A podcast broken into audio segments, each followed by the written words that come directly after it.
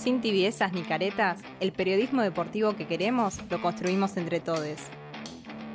No se mancha, una mirada popular, feminista y revolucionaria del deporte.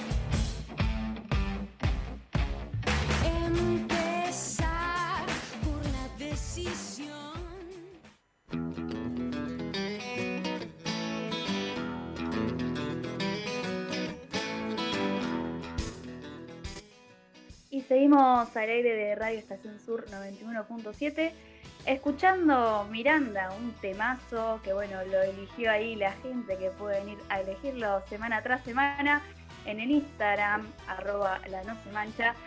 Si no, también nos puedes seguir, nos puedes dar me gusta, mejor dicho, en Facebook como no se mancha Radio Revista. Y también puedes encontrar Em, los recortes del programa que están en el Spotify, eh, como no se mancha.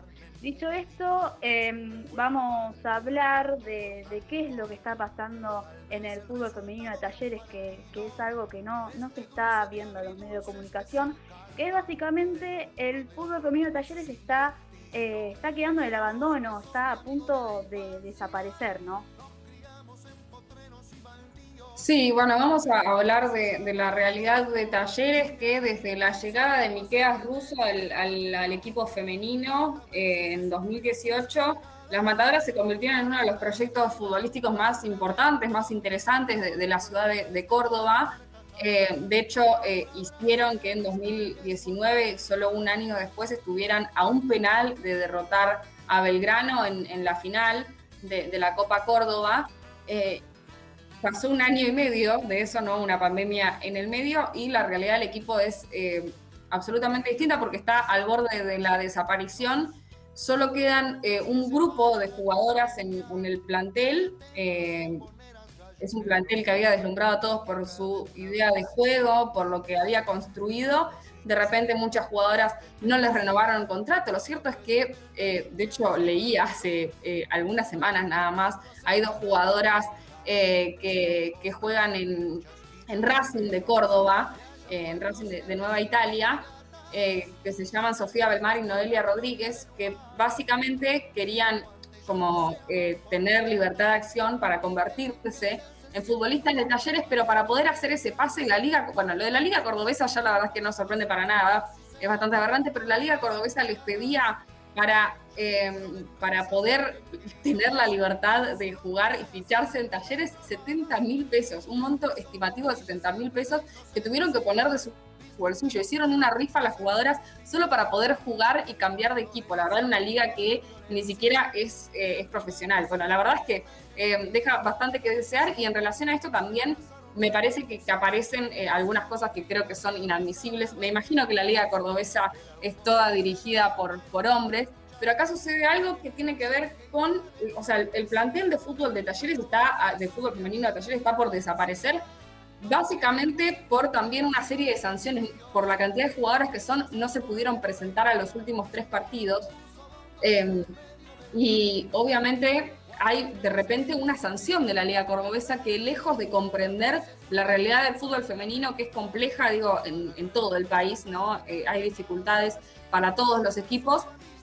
La Liga Cordobesa decide sancionar, ¿no? En vez de tratar de buscar una solución, bueno, pueden llegar a ser sancionadas y no jugar por todo lo que queda de este año, ¿no? Algo que pensamos es insólito en una liga que no es profesional, eh, que, es amateur y que además eh, parece que deja de promover el fútbol femenino eh, para promover el, negocio, ¿no? Más allá de, obviamente tratar de, equiparar y obviamente es entendible eh, por el resto de los equipos que sí pueden jugar, que quizás haya alguna sanción para talleres en, relación a que no, puede, no pueda jugar el fútbol femenino y después creo que hay una responsabilidad concreta del club, porque si pensamos en el caso masculino, bueno, hablábamos un poco ¿no? de la incorporación de Diego García, y del hecho de que eh, Talleres está jugando Copa Sudamericana, nada más y nada menos.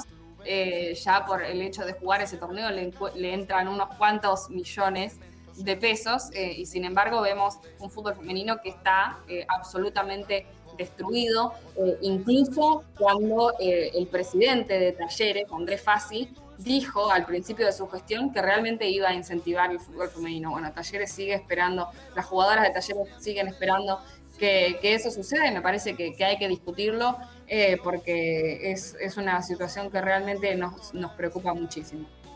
Sí, cabe destacar que, esto, eh, si bien el, club se está portando como no debe y está haciendo todas las cosas mal, eh, también esto va más allá, como habías nombrado, la Liga Cordobesa, que, no promueve para nada el fútbol femenino, lo desprestigia. Em, ya veníamos mencionando en programas anteriores que la Liga Cordobesa eh, permite que la edad sea hasta 27 años, dejando afuera un montón de jugadoras. Eh, y frente a esto, las futbolistas organizadas de Córdoba se movilizaron un montón para reclamar sus derechos, porque son unas medidas que que la verdad que mm, deja a la luz la desigualdad y la discriminación también que, hay y que está haciendo la Liga Cordobesa, ¿no?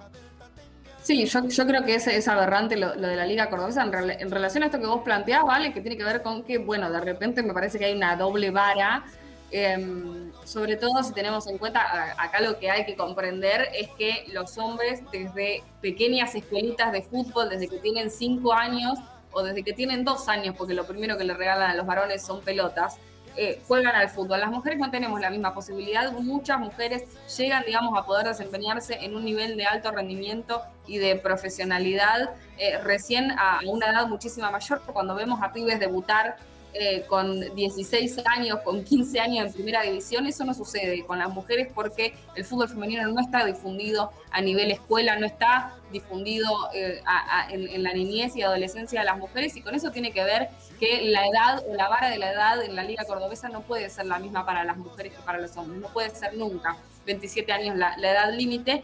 Pero después digo también, creo que hay una responsabilidad muy grande del club de talleres, porque sabiendo que no, no llegabas, o sea, sabiendo cuál es la situación del plantel, que no pudo inscribir jugadoras, no puede competir, estuvieron eh, mucho tiempo sin director técnico, por eso algunas jugadoras decidieron irse, básicamente. Las que sí querían jugar tenían que pagar esto entre, o sea, lo que se cobra en realidad son 15 o 20 pelotas.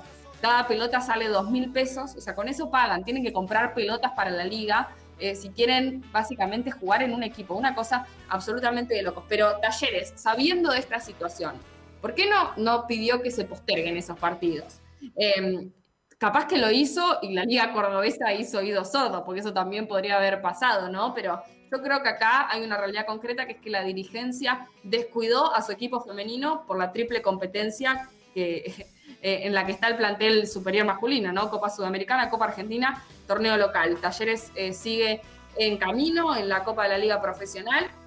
Entonces, eh, me parece que, estamos, que atendemos a, una realidad en la que efectivamente vemos, digo, capaz que en el caso de Villa San Carlos, que hablábamos hace un rato, no era tan eh, no, era tan visible ¿no? la desigualdad, eh, o al menos la coordinadora de fútbol femenino planteaba ¿no? que había una realidad concreta que tenía que ver con que, bueno, el fútbol masculino tampoco está tan bien, pero en el caso de Talleres vemos un fútbol masculino que está jugando Copa Sudamericana, que eh, está entre los ocho mejores de la liga de profesional en, en primera división, en el torneo local, y eh, además eh, sigue en carrera también en Copa Argentina. O sea, estamos viendo un plantel que recibe todo el financiamiento para, para afrontar eh, la, triple competencia y por otro lado un fútbol femenino que no crece, incluso teniendo talleres por ser un club que está en la primera división del masculino, la posibilidad, me parece,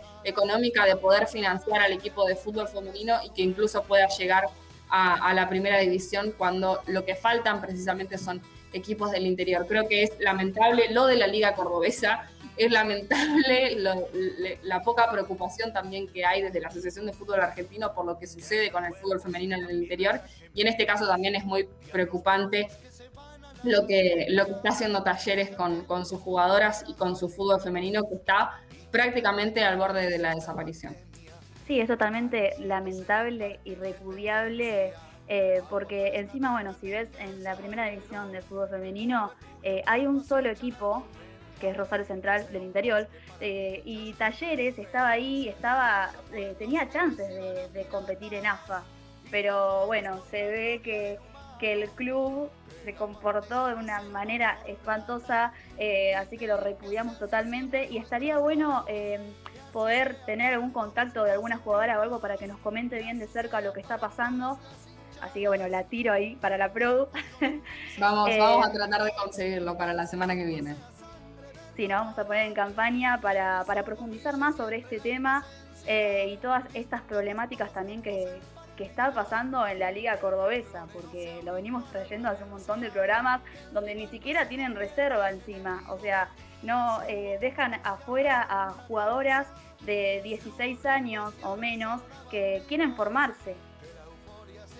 Yo quizás para volver un cachito con, la línea Diego García también dentro, de, dentro del mismo club, eh, recién buscando noticias sobre el debut de, eh, del jugador el día de ayer, no había una sola que hablaba de, la situación de, su denuncia de violación, ¿no? Únicamente planteaba que no podía salir del país por una cuestión de una causa judicial. En ningún momento se habla en el periodismo deportivo sobre que Diego García básicamente está denunciado judicialmente por violar una, a una jugadora del Club de La Plata y se maneja con una impunidad eh, increíble dentro del interior del país. Son muchas las notas donde plantean esto, ¿no? O el dolor de cabeza que trae Diego García por tener una denuncia, punto. Eh, me parece que dato a, remarcar y que antes de que Diego García vaya, sea cedido a talleres, eh, pinchas feministas con quien nosotros hemos estado en contacto hace unas semanas, se comunicaron y tuvieron diálogo con espacios de, talleres ante la situación eh, vemos que no, que no ha tenido ninguna relevancia y que el fútbol femenino además se hunde, mientras que juega Diego García en la primera eh, de Talleres. Sí, es que claramente estaban informados de lo que estaba pasando. Em, pero bueno, decidieron hacer oídos sordos y ser cómplices.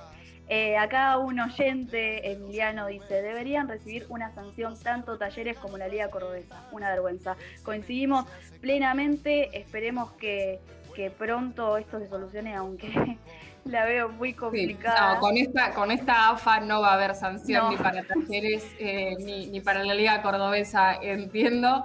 Eh, pero bueno, esperamos realmente desde este humilde espacio eh, algún día lograr los cambios o, o, realmente poder decir que aportamos nuestro granito de arena para que la realidad del fútbol femenino sea distinta. Sí, totalmente. bueno, llegamos al final de este hermoso programa. Nos vemos eh, el miércoles que viene de 6 a 9, como siempre.